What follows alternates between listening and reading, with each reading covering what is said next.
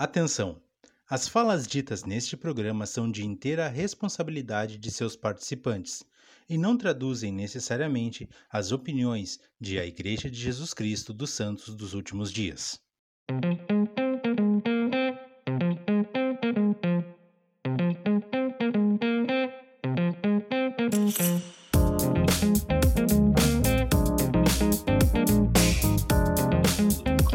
Boa noite a todos, sejam muito bem-vindos ao Plano Alternativo, a casa do missionário retornado. Eu, nós né, temos o prazer de entrevistar hoje o Cadu Suffert, ele que serviu na missão Alemanha-Berlim entre 2013 a 2015 e está aqui para bater um papo conosco, falar um pouco sobre a sua missão e as experiências que viveu na Europa. Boa noite, Cadu, tudo bem? Muito bem-vindo ao Plano Alternativo. Opa, boa noite, muito obrigado pelo convite aí já ouvi alguns programas e já segui há um tempinho já no Instagram também a página. É muito, acho muito legal o trabalho de vocês. E estou feliz de poder ajudar e compartilhar um pouquinho do que eu vivi e aprendi lá, né? Ah, que bom, muito bem-vindo, Cadu. Seja muito bem-vindo. Na verdade, a gente está aqui para isso, para ajudar as pessoas a lembrarem esse sentimento que era ser um missionário quando estava no campo. Exato. Cadu, uh, nos tira uma dúvida. Como o evangelho chegou até você? Você é um recém-converso, você nasceu no convênio, como é que foi? Conheceu, sua família conheceu, né? Batendo porta, contato através dos missionários, como foi? Então, a, a história da minha família da igreja começa um tempinho atrás. Uh, o meu bisavô, ele era filho de lituanos nascido na Escócia, e a família dele mudou para o Brasil. E quando, quando ele já era casado com a minha bisavó, uh, dois missionários bateram na porta deles e ficaram super felizes de encontrar alguém que falava inglês. Então, ele se batizou alguns anos depois da minha bisavó também, porque conseguiram trazer um livro de mormon em alemão para ela.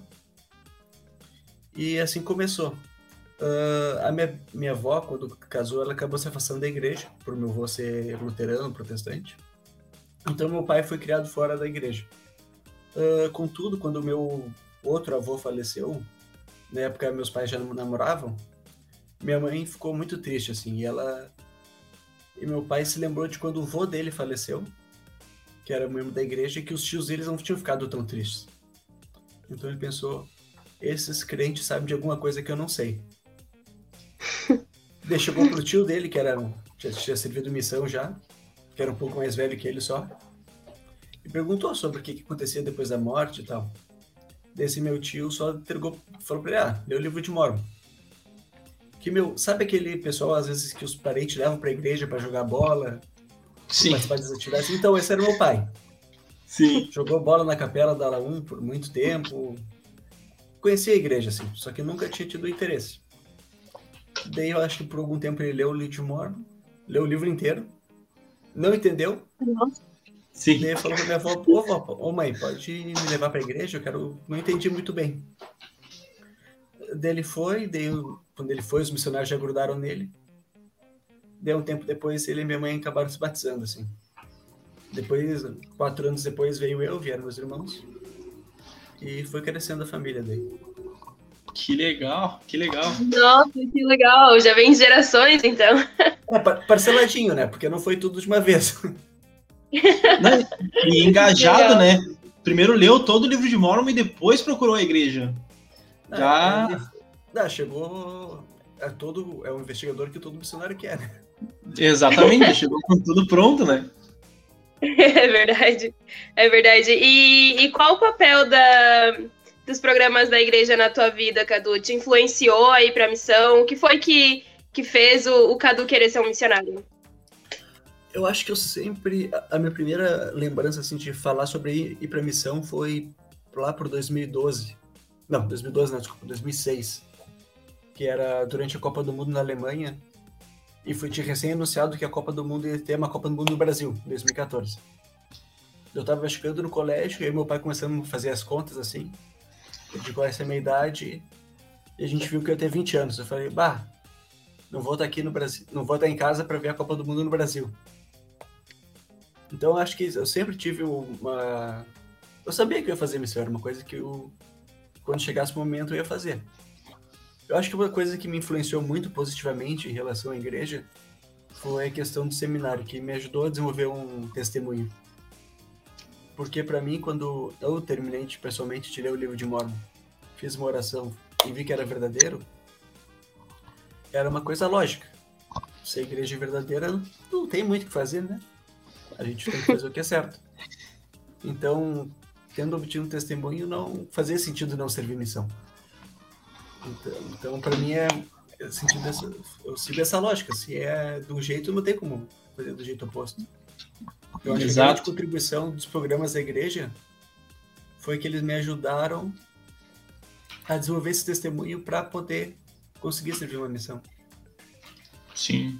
E Cadu, uh, conta um pouco para nós qual foi a importância das amizades dentro da igreja nesse processo todo de se preparar para servir uma missão, porque a gente sabe que a adolescência é um período muito bom, de bastante aprendizado, mas de muitas provações também, né?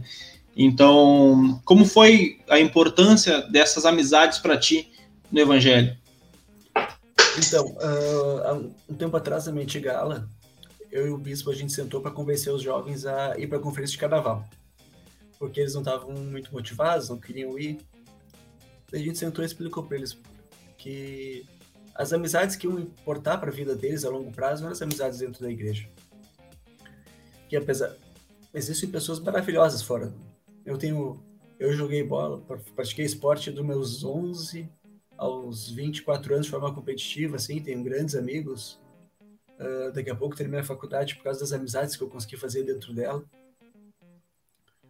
Mas os amigos que a gente faz dentro da igreja são é uma coisa especial, uma coisa diferente, assim uh, nossos padrinhos de casamento vão ser as pessoas que a gente faz, conhece dentro da igreja, são essas amizades.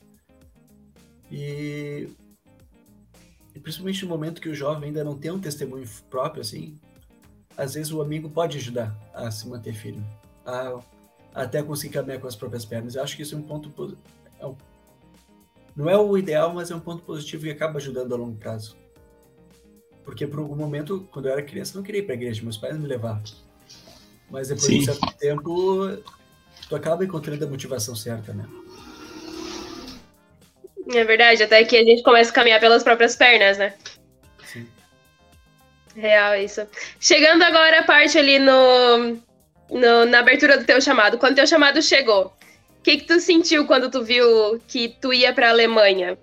Tu tinha alguma missão que tu pensava, ah, eu não quero ir para essa missão, ou tu tinha alguma que tu queria ir, tu esperava que queria para a Alemanha? Como foi o sentimento?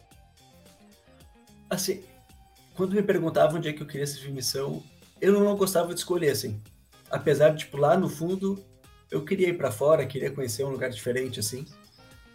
Mas eu não gostava dessa questão tipo que o pessoal olhava muito mais brilho nos olhos uma missão no estrangeiro do que uma missão no Brasil, assim.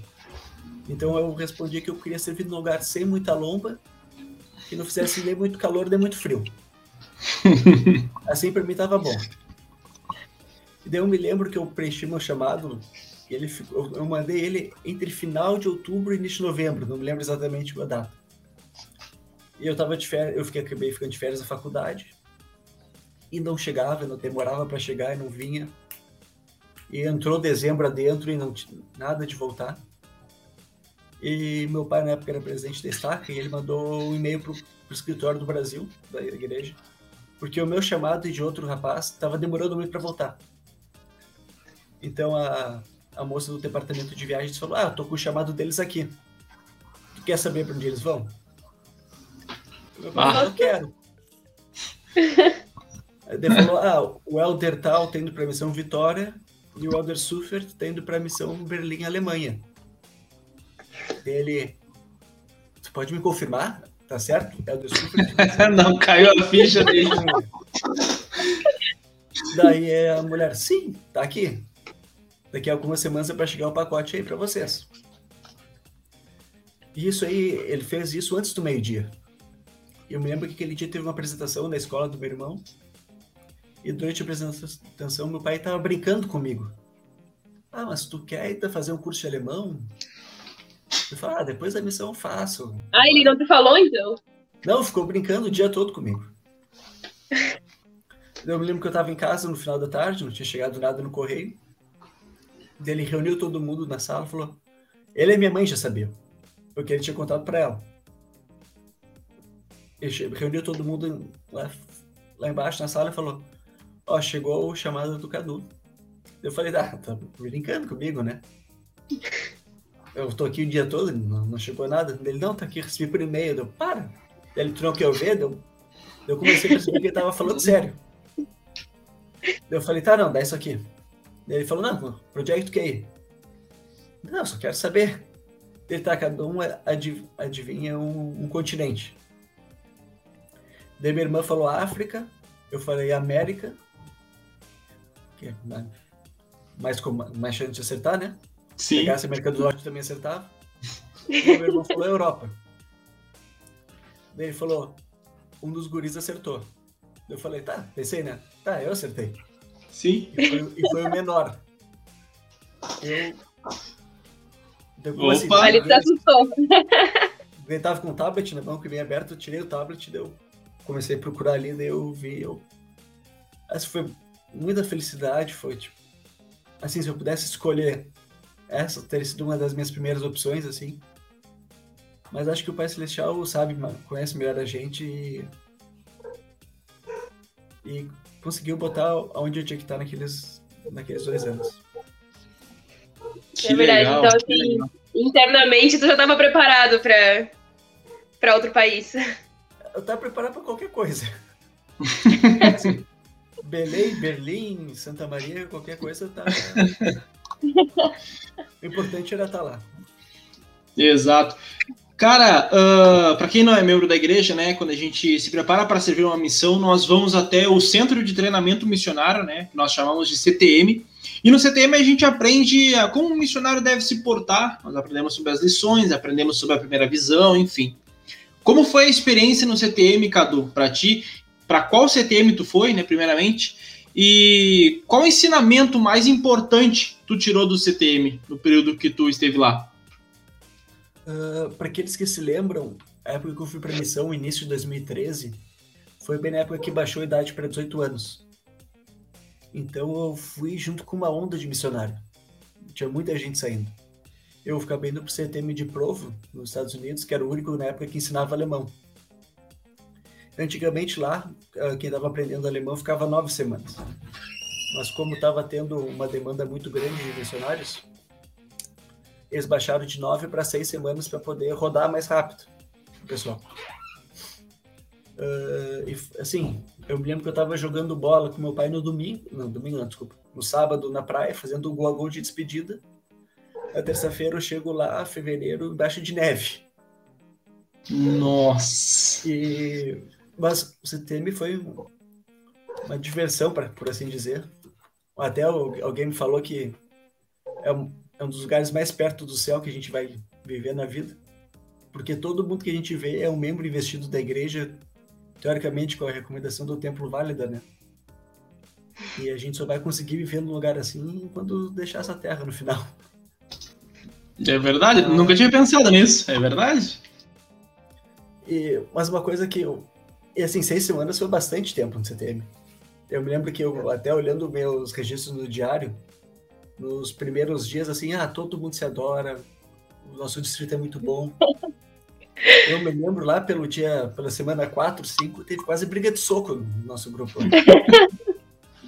então, eu acho que uma coisa que eu aprendi no CTM é. Então já não aguenta mais se ver. E não foi nem entre companheiros, assim, pra. Nossa. Acho que a primeira coisa que eu vi no CTM é que aprender a lidar com as diferenças, assim. Eu me lembro que o meu, meu companheiro era cara tranquilo de lidar. Tinha um outro cara no quarto que era um pouquinho mais complicado, tinha um outro guri do distrito que gostava, tinha um gosto mais diferente para certas coisas. Mas a gente tá tudo no mesmo time, tem que acabar fazendo alguns sacrifícios para dar certo os relacionamentos. Então acho que a, apesar de todo o ensinamento de língua, de um pouquinho de como ensinar, o principal soft skill do CTM é aprender a lidar com as diferenças, assim. Que é uma coisa muito importante do campo que você não consegue escolher teu companheiro. Tu consegue escolher teu uhum. amigo, tua namorada, tua esposa. Mas o companheiro da missão tu não vai conseguir. e tu vai ter o mesmo. Tu vai passar 24 horas por dia com aquela pessoa, tem que aprender a conseguir lidar com ela, conseguir conversar, tornar pelo menos habitável, assim, o relacionamento. Tinha algum outro brasileiro no teu grupo que ia para Alemanha, no Eu caso? ia perguntar isso. É, Não, tu era o único. na verdade, ah, eu me lembro quando eu fui para São Paulo tirar meu visto americano para ir pro, pro CTM, ah, tinha uma senhorinha que trabalhava no departamento da igreja de viagem, que era a dona Marli. E a dona Marli falou que eu era o primeiro brasileiro que ela estava mandando para a Alemanha. Nossa. Então, eu não sei se eu fui. Eu, fazia muito tempo que eu, alguém não ia, eu fui um dos primeiros, assim. Até porque dois meses depois ela se aposentou. Ah, entendi. Ah, eu me lembro que a- até o o meu, acho que 14, 15 mês na missão, não tinha nenhum brasileiro na minha missão. Depois eu vi Tu era o que único? chegou um- o único. Chegou um Hum. brasileiro na missão de Frankfurt. E mais tarde chegou uma brasileira na minha missão, só que ela morava nos Estados Unidos há muito tempo já. Então, vindo do Brasil para a missão Berlim, eu, eu fui o único por muito tempo. E Que não tenho mais notícias de mais alguém que tenha ido também. Sim. É, é- é bom e é ruim, né? Porque é bom aí pela experiência, mas é, é ruim no caso de não ter com quem compartilhar Sim. essas É, coisas. né? Foi dois anos praticamente só falando inglês e alemão. Ah, A gente tinha uma regra da missão que das nove da manhã às nove da noite era só para falar alemão. E no Nossa! tempo na, conversar na melhor língua que uma dupla conseguisse. Uhum. Ah, então foi dois anos só falando inglês e alemão e português só em Dia dos Pais, Dia das Mães, Natal, ou quando encontrasse algum investigador que falasse português. Sentia falta de falar português. Eu cheguei no final da missão e falei, será que eu sei falar português bem ainda? eu me lembro que eu escrevi os e-mails para casa e tinha que pesquisar no Google algumas palavras antes de escrever para fazer erros muito feios, assim. Eu lembro que na, na faculdade, quando eu voltei, um, um cara me perguntou, ô, mano, tu é gringo, né? Porque eu, eu, eu, eu tava falando muito devagar, pausado, assim, porque tava doendo a boca de, de falar Sim. português. É, O movimento era diferente. Então foi uma experiência bem foi engraçado, assim. Eu, E, e a... Pode falar, pode falar. eu me lembro que meus pais me buscaram no final da missão e a minha. Não. Foi numa conferência no final da minha missão que algum, alguns missionários mais velhos estavam conversando com a esposa do presidente. E ela falou assim que eu era um dos únicos que era realmente estrangeiro lá. Porque como tinha muito americano, os americanos sempre tinham com quem conversar sobre sua casa, assim. E eu era um dos únicos que não tinha muito assunto sobre casa com os outros, porque estava vindo de um lugar bem diferente deles. E é verdade? Nossa. Eu tive um companheiro que era meio mais desligado pro mundo, assim. E os caras foram brincar com ele uma vez, falando que o primeiro prédio que eu tinha visto no- na vida era o Distrito CTM. e ele acreditou. Eu falei, é, né, o CTM teria sido o segundo, porque o aeroporto teria sido o primeiro né, na chegada.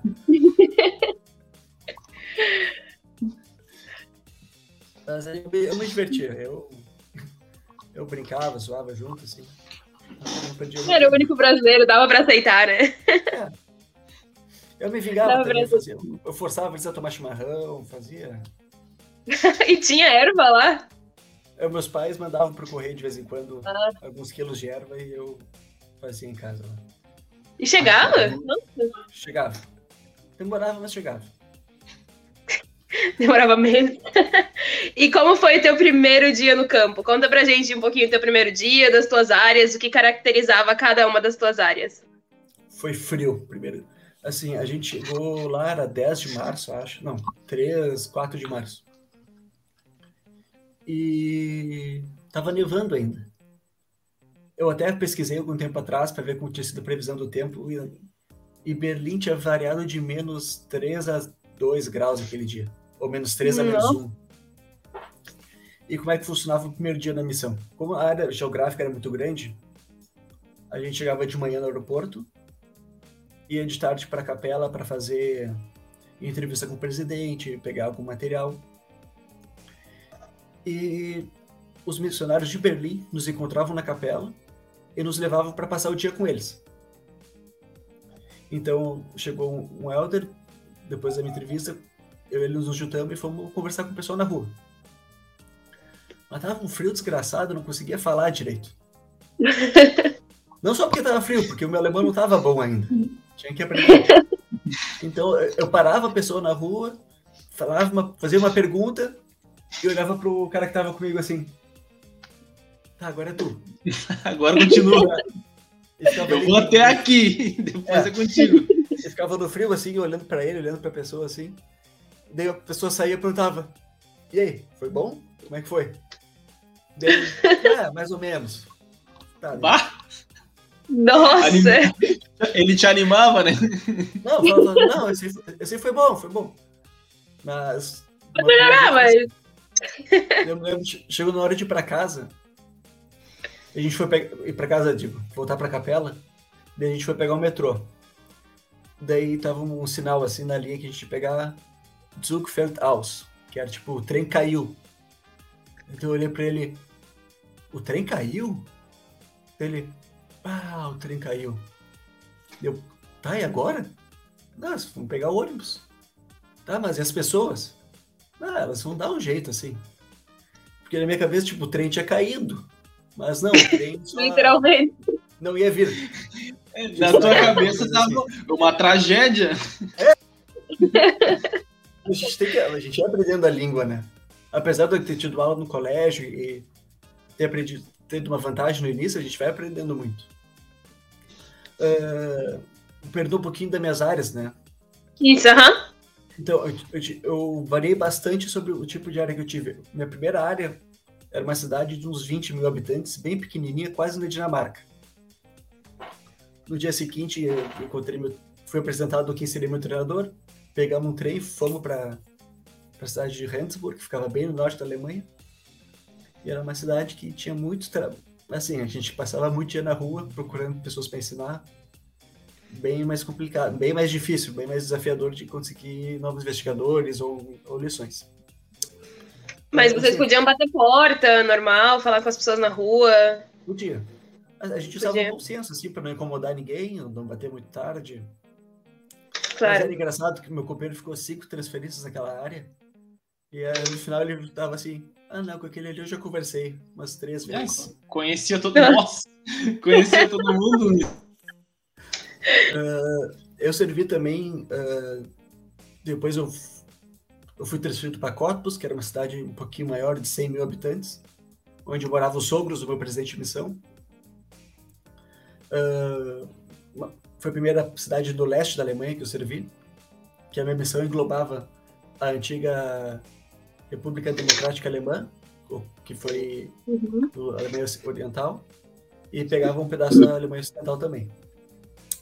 Depois eu fui para Hamburgo, que era a segunda maior cidade da Alemanha, com muitos imigrantes.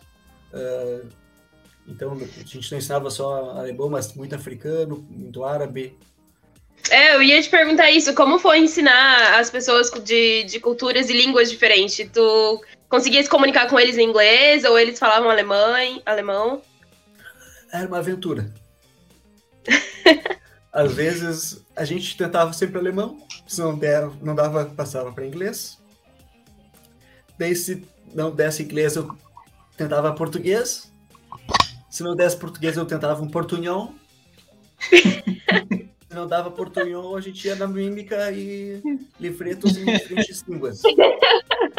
Deixa que o espírito trabalhe agora.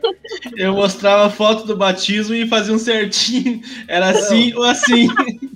Não, eu, eu, cheguei numa área que eles estavam. que, estavam ensinando a família da Sérvia, eu acho que era da Sérvia. E eles eram muito interessados, liam todo o material que a gente dava para eles, só que a gente não conseguia se comunicar com eles. Ele chegou no PID e eu falei meu companheiro, tia, vamos. Vamos pegar no Google Tradutor algumas perguntas de acompanhamento, traduzir, e a gente mostra para eles e aponta. E escreve embaixo sim ou não. Daí a gente levou um papelzinho assim para eles. primeira pergunta. Ah, vocês leram o livreto Restauração? Eles pararam pra ler assim. Ah, é, é. Daí a gente. Ó, oh, tá, tá bom. Uh, vocês leram a respeito? Se é verdadeiro? Eles. Sim, sim. Daí a gente. Tá ficando bom isso aqui. Vocês, então, vocês acreditam que Joseph Smith foi um profeta e tal? Eles olharam assim. E a gente. Cara, o que que tá acontecendo? Vendo que a gente tava assim, meio. Uh, sei lá, em êxtase com o que tava acontecendo assim. A gente deixou o papel meio de lado. Daí eles começaram a ler sozinho o papel, de tipo, você vai vir na igreja esse domingo e tal. Eles olhando assim, apontando, vamos, vamos. A gente, cara. Daí a gente olhou, tá, só faltou uma pergunta, né?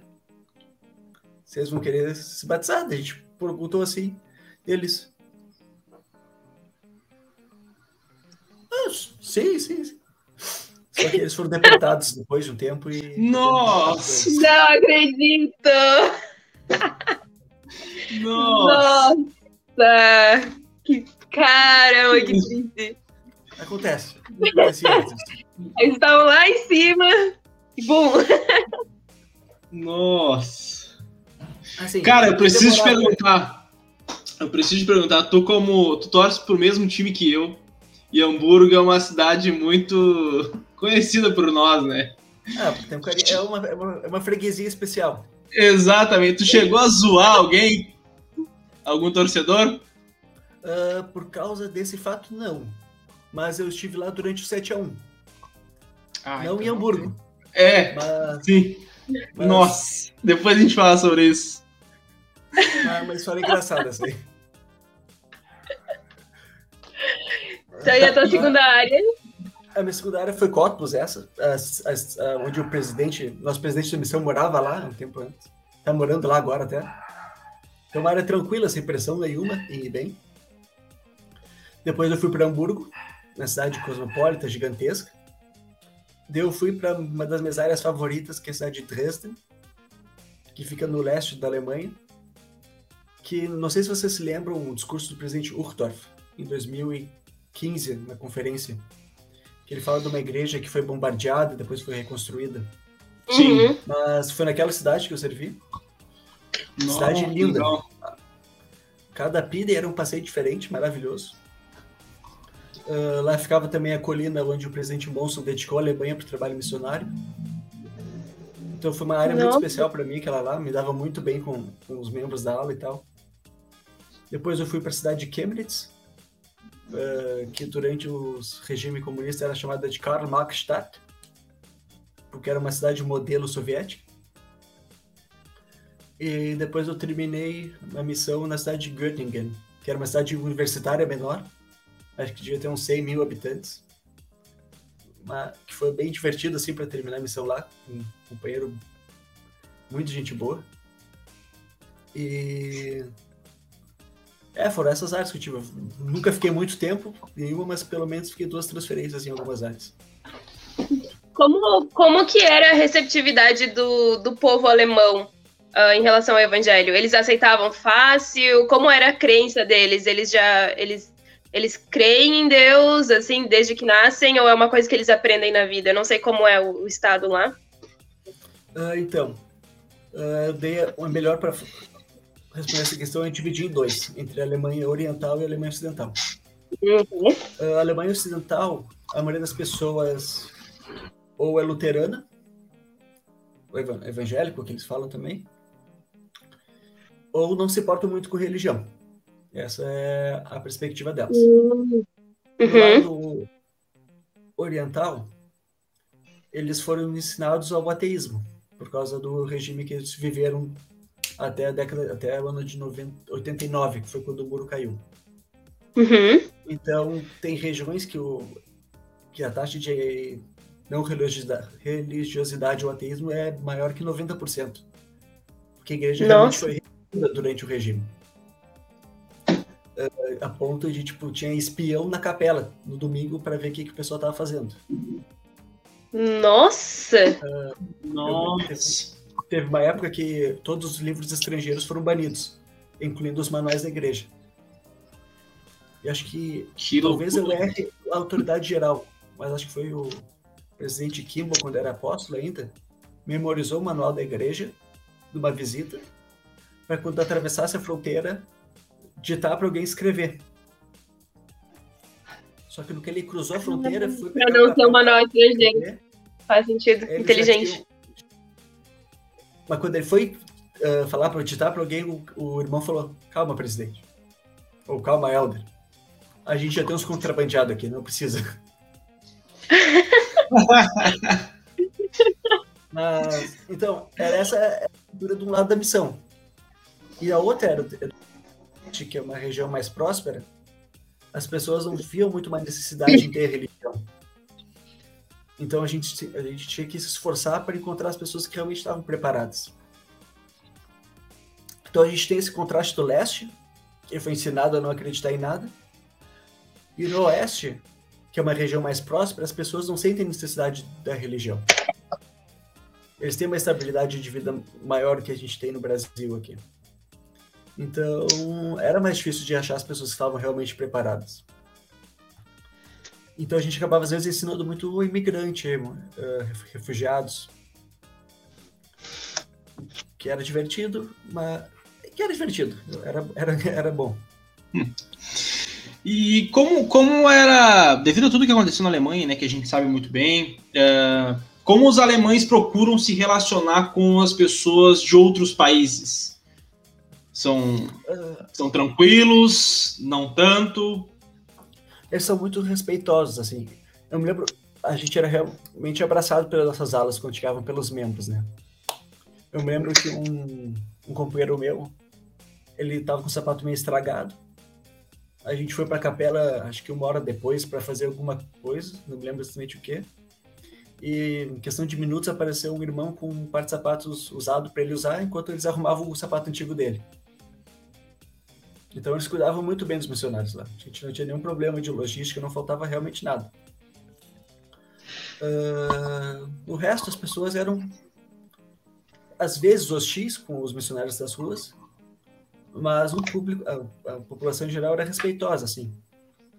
Mas um não era não, assim. Ah, Oi, quer falar com a gente tal? Não. Tá. Os europeus, eles são um povo bem, um povo bem direto, né? É, o- São uma bem, bem frios, bem diretos. Ele tem uma expressão lá que é Sprechen durch die Blumen. E ele falava que os americanos faziam muito isso, que era falar através das flores. Eu- Através do quê? Desculpa? Através das Ah, flores. aham. Bem brasileiro isso. É. Então, o alemão é mais direto, ele vai falar que não gostou na tua cara. Mas não é pessoal, é porque é o jeito deles, assim. É sincero, né? É sincero. Então era bom, porque a gente sabia que se tu tava ensinando alguém há mais tempo, a pessoa tinha interesse. Porque senão já teria dito não há mais tempo. Exato. E, e para o missionário isso é perfeito. Uma né? vantagem, né? Exatamente, porque quem quer, tu continua, e quem não quer, o tempo passa, né, meu amigo? É, pra Não saber quer, só tem aquela frase. Se tu não, se tu não quer, tem quem queira. É, só a taxa de sim pra não podia ser um pouquinho melhor. Ah, sim, com certeza. Com certeza. Real. Podia ser 10 não para 3 sim, 4 sim. Ajudaria muito. Mas vocês tinham facilidade em encontrar investigadores, pessoas para ensinar? Ah, não. Ou não? lembro. Não, quando, quando eu cheguei na missão, o padrão de excelência era três por semana. Três novos por semana, Nossa. Por companheirismo, por dupla. por dupla. E eu me lembro que era um parto. O pessoal não conseguia. Caramba. Eu- deixa eu ver se eu tô com o meu primeiro planejamento aqui. Tô. Ah, na minha primeira transferência, eu só consegui três numa semana. E deve nada vazia. E quantas, quantas transferências tu passou lá? Foram 17, eu acho. Só que eu me lembro que quando eu tava um ano mais ou menos de missão, o presidente resolveu aumentar de 3 para 5 por semana. E o pessoal começou a falar, tipo, "Pá, a gente Faz consegue por 3. Sim, Imagina 5. Eu me lembro que a fé foi lá embaixo. Não, mas esse é o negócio. Uh, o pessoal comprou. Acho que é porque tinha muito missionário mais novo chegando. Ah. O pessoal acreditou que era possível. Eu me lembro que a gente teve uma semana numa uma zona depois que eu servi, que por média a zona bateu o padrão de excelência na semana. Numa zona historicamente com muitos problemas. Então a gente pode ver que aumentando as metas, aumentando levantando a, a barra, aument, acabou aumentando né, os resultados. Sim. Meio que aumentando a, a fé do, do, pessoal. Mas era comparando cinco por semana com os números que tem no Brasil. É Nossa, é, sim. É baixo. Ah, sim. Sim, Mas sim. Era um trabalho de formiguinha, assim. A gente trabalhava muito para era a gente estava minerando mesmo, assim. Sim. E, na verdade, a gente entrevistou já outros, outros missionários retornados. Um deles serviu na, na, na, Inglaterra e disse que, na verdade, a gente, o trabalho como missionário é mais ajudar os irmãos, os membros, a fazerem a obra missionária, né? Porque se deixar só os missionários trabalharem é muito mais complicado de encontrar pessoas, porque precisam muito da ajuda dos membros, né? Os membros precisam ser realmente missionários nesses, nesses países, né? Para a obra andar muito mais rápido. Eu lembro quando eu estava no início da minha missão, teve uma transmissão de acelerar o trabalho de salvação, onde foi anunciado que os missionários iam receber tablets, usar Facebook no proselitismo. Uh, os tablets chegaram um mês depois que eu fui para casa da minha missão. Nossa! Uh, mas eu me lembro que o enfoque daquele trabalho era de que os, o presidente Monson falando que o tempo tinha chegado dos membros dos missionários trabalhassem juntos. Eu me lembro que a gente deu uma ênfase muito grande na missão. Por muito tempo a gente marcava visita com os irmãos, procurava jeitos de construir confiança deles. Eu que sou uma pessoa mais metódica, desenvolvi um plano de ação com membros. Uh, tipo, a gente fazia três visitas com os membros para fazer metas com eles, o que, que eles estavam confortáveis em fazer, uh, diferentes níveis de expectativa e exigência de acordo com os membros. É, podia ser desde fazer oração por nós até levar a gente para a igreja. E a gente martelou muito tempo por isso. E me lembro que uma semana deu muito resultado, que a gente conseguiu, tipo, duas transferências muito quentes e mais algumas outras, mais muitos membros querendo ajudar em lições. Mas era muito muito trabalho. É, a gente tinha que fazer tudo. É, muito trabalho por conta e muito trabalho com os membros, para conseguir encontrar Sim. um número razoável de pessoas para conseguir ensinar. Sim. E, Cadu, sobre os teus companheiros, tu tivesse a oportunidade de, de aprender algumas coisas com eles, o que tu mais destaca de tudo que tu aprendeu com todos os companheiros que tu teve, teve muitos companheiros americanos, inclusive teve até um companheiro suíço, né? Teve a oportunidade de conhecer muitas pessoas de lugares diferentes. Uh, eu me lembro que até antes de eu estar pensando nessa conversa, eu, eu, eu, percebi que eu tinha aprendido uma coisa diferente com cada companheiro que eu tive, assim. Eu acho que uma das coisas mais marcantes foi do, do meu treinador, do Elder Kincaid, uh, da Califórnia, que era a questão da obediência que o nosso presidente de missão, quando ele chegou, ele deu uma enrijecida nas regras da missão? Ou só realmente começou a cobrar o que estava no manual? E não fazer tantas concessões quanto o antigo? E os missionários que estavam mais tempo estranharam um pouco. Então o presidente estava cobrando bastante obediência. obediência. E o Alder King me ensinou a ser obediente em todas as coisas do, do presidente de missão. Isso acho que foi um, meio que uma baliza para mim ao longo da missão toda. De procurar seguir todas as regras, fazer todos os pormenores que tinha, né? Porque era a questão certa a fazer. Então, eu acho que o mais marcante foi isso. Eu tive outros companheiros que eu me lembro do Roberts também. Foi um companheiro meu que eu mandei para casa que a paixão que ele tinha pela igreja, pelo evangelho era muito forte para mim. Eu me lembro como quão afetava ele uma pessoa ser arrogante com a igreja ou, ou desprezar o que a gente estava falando, que ele se sentia mal por aquilo, que se sentia mal pela pessoa. Eu me lembro de um outro companheiro meu, Adriano, que eu, eu olho para ele e vejo um labrador de tão querido que ele era, aquele guri. Uma pessoa de bem com a vida, feliz toda hora. Então eu vou eu olho para as pessoas com quem eu servi e vou aprendendo algumas coisas. Tipo, como trabalhar junto, como um outro elder me ajudou a melhorar o jeito que eu ensinava. Então, tudo, cada pessoa vai deixando um pouquinho para nós. É, até porque eu não tive muitos companheiros. Uh, eu tive só Sim. sete. Eu tive seis americanos e um suíço. Eu tive um, meu treinador, a gente ficou quase cinco transferências junto. Eu tive um, um outro elder que foi quase quatro também. Foi quatro transferências, Sim. né? Nossa, bastante. Bastante. Para ele ficar mais mesmo tempo com a esposa dele que eu fiquei com ele, eles tiveram, demorou um tempinho. Então, Cadu, conta pra gente uma história engraçada e uma história espiritual. A gente, a gente sabe que sempre tem uma assim que fala a palavra engraçada, tu lembra daquela história, e a palavra espiritual, tu lembra de uma bem específica. Ah, engraçada, eu me lembro de um monte. Teve uma que eu me lembrei agora há pouco, até. Uh, mas eu me lembro que a gente estava nessa de trabalhar mais com os membros, né? E a gente foi para casa de um membro e na última vez que a gente tinha falado com ele, a gente tinha combinado que ele ia orar pelos nossos investigadores. A gente, tava, daí a gente ia voltar no segundo, na, na outra semana e a gente convidou ele a jejuar por uma família que a gente estava ensinando. Eu abri uma escritura, comecei a falava que os nefitas estavam orando e jejuando em, em gratidão alguma coisa que tinha acontecido. Eu perguntei, minha irmã vai poder, a gente queria te convidar para jejuar, para a família que a gente está ensinando. Pode fazer isso dele? Não. Não posso jejuar, tomo remédio. Eu, não. Não. Eu, eu, tive uma vez que um, um, companheiro meu fugiu de uma porta que a gente estava batendo. Ah, é? Que a gente bateu a porta assim e ouviu com um barulho lá dentro e nada. E a porta deu uma tremida assim. Dele, ô, oh, vamos embora. Eu, não, acho que tem alguém vindo. Daí eu esperou mais um pouquinho, a porta deu uma tremida mais forte assim. Daí ele começou, ô oh, meu, vamos embora. Eu não, calma, acho que eu ouvi alguma coisa.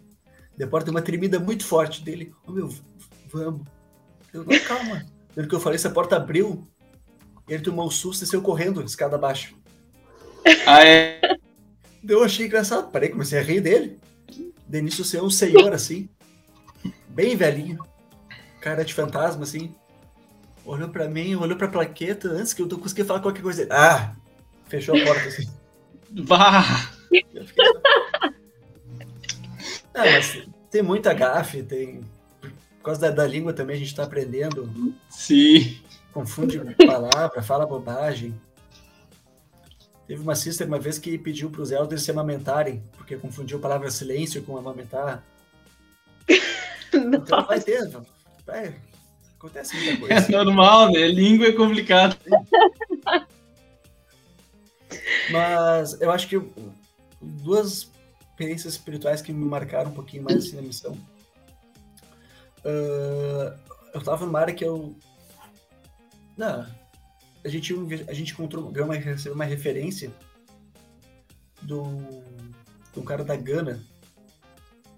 Quando a gente foi encontrar com ele, ele falou que já tinha sido ensinado por outros missionários em outros países, só que ele sempre tinha que se mudar e nunca conseguia ficar um lugar tempo suficiente para ser batizado. Eu falei, tá, essa zona aqui não tem. Era, era setembro. E o último batismo naquela zona tinha sido em abril. Nossa. Uma pergunta. Só, desculpa te cortar. Sim. Quanto tempo demoravam para a pessoa ser batizada? Era normal duas semanas, duas visitas à igreja ou era mais tempo? Ah, mais. Era mais tempo. Mais? Acho que eu acho que demorava um mês. Tipo, a média da pessoa que se batizava talvez um mês, assim. Nossa. Duas semanas era porque era muito difícil conseguir fazer mais de uma visita por semana. Hum. No, no, máximo que tu conseguia era duas, e olhe lá, se a pessoa tivesse bastante disponibilidade, assim. Mas o padrão de vocês tinha que levar pelo menos duas semanas ou, ou mais vezes na capela? Assim, no manual, acho que pegar o Evangelho fala uh, múltiplas vezes, não me lembro como é que é direito em português. Em inglês é several que fala. É. Então a gente se adentrava a isso, a interpretação que a gente tinha do texto. Uhum. Não tinha um número estipulado pela missão, pelo presidente. Não, era o que a pessoa. O que, que o, o entrevistador considerasse isso na hora de fazer a entrevista. Ah, perfeito, uhum. perfeito. Porque se a pessoa fosse uma vez na igreja, passasse dois meses e fosse de novo, uh, não dava para sentir uma firmeza assim por si. Tá, foi duas vezes, não era o checklist, uhum. né? Mas era uma coisa que a pessoa compreendesse, né? Mas nesse caso, uh, esse cara nunca tinha conseguido ficar tempo suficiente para se batizar em nenhum lugar. Eu puxei o, o, meu planejamento, peguei as questões batismais, perguntei todas para ele ali. Ele respondeu tudo certinho. Ele já estava com o livro de Moron bem surrado de leitura. Eu falei assim: vou batizar esse cara em duas semanas. Então encontramos ele, no mesmo dia já botamos uma data. Só que a ala às vezes incomodava com, quando pegavam investigadores da universidade ou coisa assim. E era uma ala que não tinha um relacionamento muito bom com os missionários, por causa dos missionários uhum. anteriores. Uh, eu falei, bah, mas a ala não vai comprar. Mas eu falei, azar, eu acho que é o certo, a gente, é o que a gente vai fazer. Eu pedi ajuda para os membros certos, né? Porque toda ala tem os membros que a gente sabe que pode contar e os que a gente sabe que não adianta muito. Então falei com o irmão Mila, que era um, cara disposto a ajudar, a ajudar com caronas, no, no caso. Ele foi na igreja naquele domingo. E eu me lembro que no dia anterior, uh, anterior do, eu lembro quando a gente anunciou o batismo do domingo, teve alguns irmãos que ficaram com ele desse tamanho, assim. Perguntando, quem que é esse aí? Daí eu, eu me lembro que no dia anterior do batismo, ele, eu liguei para ele para confirmar a, a, carona, né? Para ele, porque a gente, para não ter o risco de a gente batizar ele e ele não voltar na semana seguinte ou dar algum problema ele ter que sair e não, não poder confirmar, vamos fazer o batismo antes da reunião sacramental, uma hora mais cedo. Só que eu ainda tava meio na dúvida, aquele negócio do que o Neff fala que ele foi sem saber o que estava fazendo. E eu me sentia, era no caso, um pouquinho menos sério. Mas, assim, eu, eu fui porque eu achava que era o correto, né? E eu me lembro quando eu estava conversando com ele, que veio um espírito tão forte dizendo que aquilo era realmente o correto fazer. Que a gente estava agindo corretamente com ele. E acabou que ele foi batizado, um pouquinho depois que recebeu o sacerdócio arônico. Uh, dele sumiu por um tempo. Daí do nada ele apareceu de novo. Ele me explicou que tinha ido buscar uns documentos na Bélgica. Tá, beleza? E ficou aparecendo, voltando na aula por um tempinho assim até que eu fui transferido. Depois procurei ele no Facebook, não achei também, mas a nossa parte a gente conseguiu fazer, que era ajudar alguém que queria ser batizado e não tinha conseguido ainda. Uhum. Eu me lembro a outra, uma outra vez que o espírito me tocou um pouquinho mais firmezinho, foi em Hamburgo, que eu e meu companheiro a gente tinha encaixado a mão e dado um, uma sorte muito grande. E conseguimos levar duas famílias, mais alguns investigadores uh, solitários para a igreja, que a gente quase 10 pessoas, mais de 10 pessoas na capela que a gente tinha levado. Então o bispo chegou para nós assim: Elders, eu não sei o que vocês estão fazendo, mas tá bom, continua. E eu achei muito legal ele ter falado para nós assim. Tipo, de olhar para trás e ver que o esforço que a gente estava fazendo estava sendo recompensado e bem visto, assim. E... e... vindo de um bispo, né, cara, é bem é especial. Especial, é, aham. Um bispo alemão ainda, né? Exatamente. Cadu, falando um pouco sobre o pós-missão agora, né? Depois dessas várias experiências que tu contou, sobre teus companheiros, sobre as histórias engraçadas, as histórias legais, enfim. Como foi o teu último dia na missão e qual foi o teu sentimento? Né? Então, um, às vezes um coração dividido, querendo ficar, mas também querendo ir por, por tá aquele cansaço, né? Missão é bom, mas cansa bastante. Eu acho que eu me, eu me lembro, quando eu estava chegando no final da missão, eu me lembrei de um dos meus primeiros dias no campo. que eu. Eu não me lembro que dia da semana que era, mas que a gente caminhou. Eu tava muito cansado. Ah, eu e meu companheiro caminhamos o dia todo. Eu lembro que eu só tinha o sentimento que eu queria deitar no chão do nosso apartamento e tomar um copo d'água, assim. E ficar de boas. Eu, eu tava terminando a missão, assim. Eu fiquei uma semana a mais que o pessoal do meu grupo, porque meus pais foram me buscar. E por conflito de calendário, acabei ficando essa semana a mais. Eu me lembro que eu tava sentindo, assim, realizado, que tinha cumprido o que eu tinha que fazer. E que eu ia poder agora deitar em casa e tomar o um copo d'água que eu quisesse, que o trabalho relativo à minha missão estava feito. Acho que mais sentimento de dever cumprido e estar feliz com aquilo que eu tinha feito, né? Legal. E não tem realização maior que isso, né? Ter esse sentimento. Sim. Porque todo mundo deixa alguma coisa para trás quando vai para missão. Uh, sempre tem aquela benção travestida de tentação um pouquinho antes da gente ir para missão, né? E eu deixei algumas coisas interessantes aqui para trás.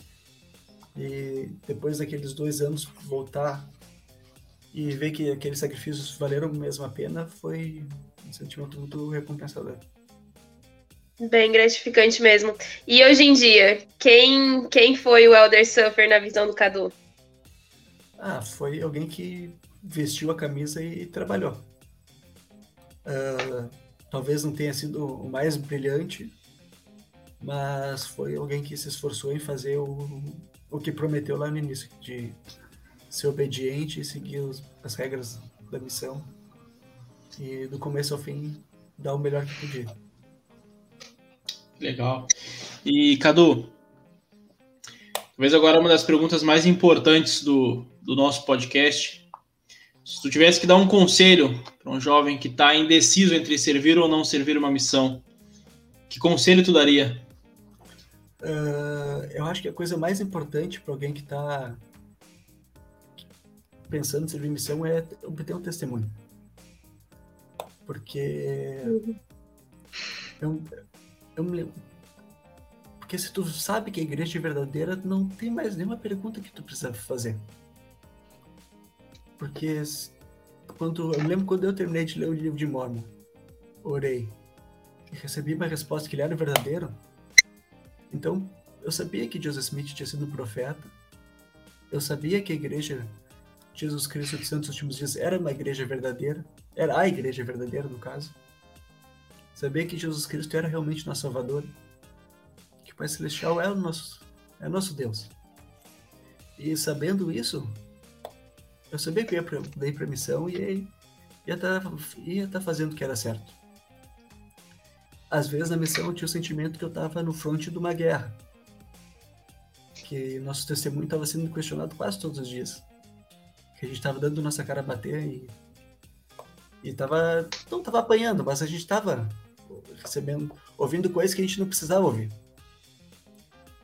E.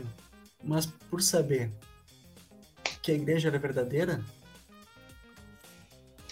não importava aquilo.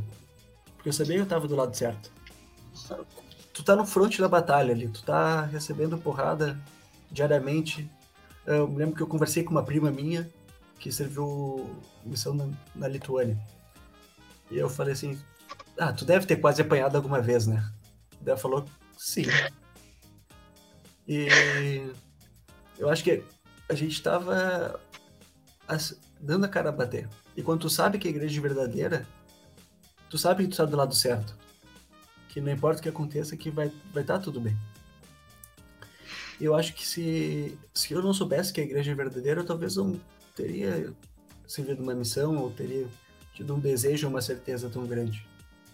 Eu, eu tive um companheiro que foi para a missão sem ter um testemunho, e até ele obter um testemunho, ele não teve uma missão tranquila. Ele teve muitos problemas. E então, se alguém que está ouvindo aqui está na dúvida se quer ir para a missão ou não, acho que eu aconselharia a olhar um pouquinho para dentro de si e pensar: a igreja, eu sei que a igreja é verdadeira, e se, eu, se a resposta eu não sei, então talvez seja essa coisa mais importante a ser feita. Porque sabendo que a igreja é verdadeira, acho que todas as coisas se encaixam, porque É como se fosse um dominó. Não tem como uma coisa estar tá certa e as outras estão erradas. Então, lê o livro de Mormon, ora a respeito, porque se for verdadeiro, a missão é o caminho certo. E eu, eu gosto muito da introdução do livro de Mormon que fala, né? Que esse livro contém os, os ensinamentos que um homem deve seguir para obter paz neste mundo e vida eterna no próximo. Eu gosto muito das palavras que ele fala, né? Deve. Porque é o caminho que ele tem que seguir. Não, não é. Pode. Não é Exatamente. Não é uma eletiva na faculdade que tu pode fazer para se formar. Não, é, é, é um mandatório aquilo. Então, se está na dúvida, lê, dobra o joelho, pergunta ao pai se é verdade, porque aquilo ali vai ser um farol para a tua vida toda. Exato, Eu exato. Achei, achei muito interessante isso que tu falou, essa analogia que tu fez, né, com a uh, da igreja e, e, do jogo de dominó. Aqui onde eu moro, o pessoal se reúne para jogar dominó na praça. É, é, uma coisa muito comum isso. E eu jogo bastante, isso me fez pensar, refletir bastante sobre, sobre o jogo em si, relacionando com o evangelho, de que realmente não tem como, uh, num jogo de dominó, uma parte tá certo e o resto tá errado. Tem que estar tá tudo ali conectado. E o evangelho é a mesma coisa, tem que estar tá tudo conectado. Se uma parte tá certa, todo o resto tá certo, todo o resto é verdadeiro. Achei bem, bem interessante. Uh, os jovens que estão procurando testemunho pensar sobre isso, bem legal mesmo. É. Exato, exato. O principal foco do programa para os jovens é dar oportunidade para que, eles, para que eles tenham experiências espirituais. Porque não vai ser a atividade divertida, o amigo que vai segurar uma pessoa na igreja, mas é o testemunho que nos mantém. Então, eu acho que a principal coisa do é ajudar os jovens a desenvolver seu próprio testemunho. Porque assim as coisas vão se encaixar de maneira natural na vida deles. Exato, e, e, e, na, na e quando tiver problemas, né, uh, o testemunho vai fortalecer. Como tu bem disse, a, a missão a, a, é muito difícil, cara. A gente recebe muitas coisas que nós não, não gostaríamos. Muitas ofensas que nós não gostaríamos, é aquela coisa. O que nos segura é o nosso testemunho, é a certeza de que nós estamos do lado certo. Né? Cadu, passando para a última parte do nosso podcast, é o famoso quadro Pensa Rápido. Eu vou te perguntar. A primeira coisa que é tu pensar, tu nos responde, beleza? Beleza. Ok. Cadu, Elder Sufert, qual foi o seu melhor companheiro? O Elder Kincaid. Desculpa pros outros. Boa, boa, boa. É, a gente gosta assim, objetividade. Melhor área. Uh, Dresden. Boa. Melhor prato, melhor comida que tu comeu lá. Uh, dona. Que é um pão, Como é? É, um... é tipo. Me enrosquei no fio. É... é um prato turco num pãozinho árabe com raspas de cordeiro, frango ou, ou boi, com alguns molhos diferentes e salada, assim, ou batata frita. Boa. Uma comida que não desceu, que foi difícil. Uh, fígado. Me deram uma vez, virou uma guerra aquela, aquele almoço lá. Não foi legal. Fígado e fígado e dobradinha estão no top 2 do podcast. O que a, pessoa, o que a galera não curte muito. Fica a dica para os irmãos aí. É, exatamente. uh, um dia para reviver. Se pudesse reviver algum dia da missão, que dia tu reviveria e por quê? Uh, 12 de abril de 2014. Bem específico? Foi, que foi quando a gente teve dois batismos no mesmo dia. E foi meu aniversário também no mesmo dia. Ah, que presente. Não contei para ninguém e no final a gente comemorou com pizza em casa. É, tradição, né? Moro, independente do lugar, missionário, quando tem batismo é pizza. Essa é a lei universal. Um dia para esquecer.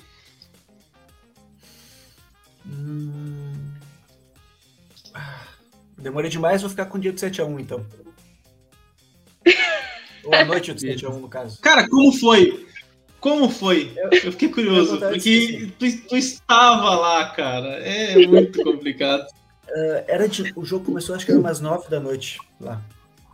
E eu tava no apartamento já e eu ouvi grito de gol.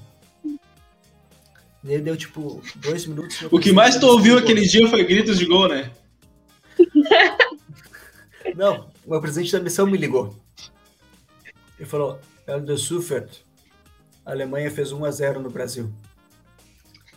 Ele Nossa, o presidente ligou. Ele era alemão. Virou, virou pessoal, era... virou pessoal.